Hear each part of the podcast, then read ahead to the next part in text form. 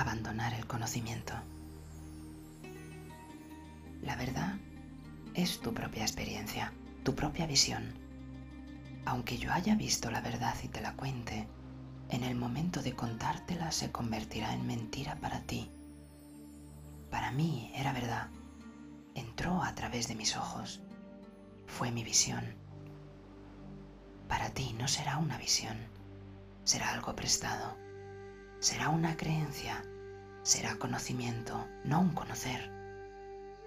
Y si empiezas a creer en ella, estarás creyendo una mentira.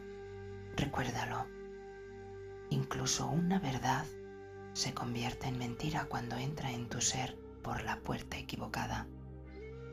La verdad tiene que entrar por la puerta delantera a través de los ojos.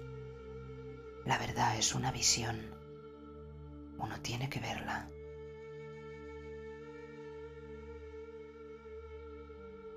La amenazante visión de Naropa. Naropa era un gran erudito, un gran sabio que tenía diez mil discípulos. Un día estaba sentado y rodeado por miles de escrituras muy antiguas y raras. De repente se quedó dormido. Debía estar cansado y tuvo una visión. Vio una mujer muy, muy mayor y horrible, una bruja. Era tan fea que empezó a temblar en sueños. Era tan asquerosa que Naropa quería escapar. Pero ¿dónde podía escapar? ¿Dónde ir? Se sentía atrapado, hipnotizado por la vieja bruja. Sus ojos eran como imanes. ¿Qué estás estudiando?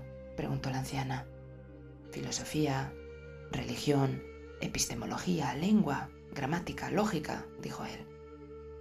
¿Las entiendes? volvió a preguntar la anciana. Por supuesto. Sí, claro que las entiendo. A Naropa le habían planteado miles de preguntas en su vida, miles de estudiantes preguntando e inquiriendo, pero nadie le había preguntado eso, si entendía las palabras y el sentido y los ojos de la mujer eran tan penetrantes. Le llegaban al fondo de su ser. Era imposible mentirle. A cualquier otra persona podría haberle dicho, por supuesto que entiendo el sentido, pero a esta mujer, a esta de aspecto horrible, le tenía que decir la verdad y dijo, comprendo las palabras. La mujer se sintió muy feliz Empezó a bailar y a reírse, su fealdad se fue transformando y empezó a mostrar una belleza sutil. Entonces Naropa pensó, si la ha hecho tan feliz, ¿por qué no hacerla un poco más feliz aún? Y dijo, sí, y también entiendo el sentido. La mujer dejó de reírse, dejó de bailar, empezó a llorar y recuperó toda su fealdad. Ahora era incluso mil veces más fea. Naropa dijo, ¿Por qué lloras? ¿Y por qué antes bailabas y cantabas? Me sentí feliz porque un gran erudito como tú no me estaba mintiendo. Pero ahora lloro porque me has mentido. Yo sé, y tú también sabes, que no comprendes el sentido. La visión desapareció y Naropa fue transformado. Se fue de la universidad, no volvió a tocar una escritura en toda su vida. Se hizo completamente ignorante había entendido que la mujer no era un personaje externo, era una proyección. Era el propio ser de Naropa que, a través del conocimiento, se había vuelto horroroso. Bastó esta comprensión. No entiendo el sentido. Y la fealdad se transformó inmediatamente en belleza.